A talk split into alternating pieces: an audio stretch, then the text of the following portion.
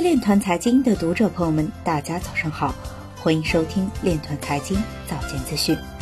今天是二零一九年十一月四日，星期一，农历亥年十月初八。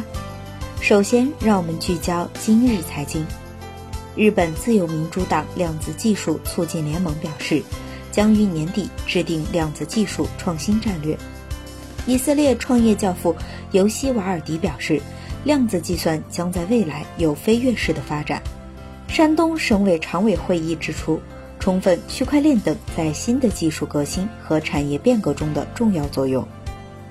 吉林省常委会议指出，促进区块链和经济社会融合发展。光大理财董事长表示，区块链可能也是一种数据保护的方式和方法。安徽省经济和信息化厅党组成员表示。区块链等的引入将成为经济社会发展的加速器。二零一九年区块链人才供需与发展报告显示，区块链求职人数是招聘人数的七点一二倍。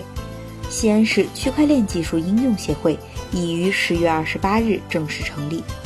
经济学者马光远表示，制造业要充分利用区块链等数字化技术。东软银行 CEO 表示。已在药安全、医疗等多个行业进行区块链应用落地。今日财经就到这里，下面我们来聊一聊关于区块链的那些事儿。据澎湃新闻消息，区块链不光在金融领域，在教育领域的应用前景也被看好。区块链会对教育行业产生以下三个影响：一、学情信息。区块链本质上是一套全新的数字存储的方式。学情数据、学生的成长档案等和学习历史相关的数据都被存储记录。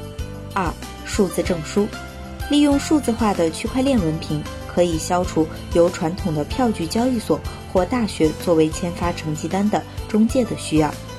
三、教育评价，而区块链技术的特点就是数据不可篡改，孩子的学习轨迹可以被记录下来，再通过 AI 分析出报告。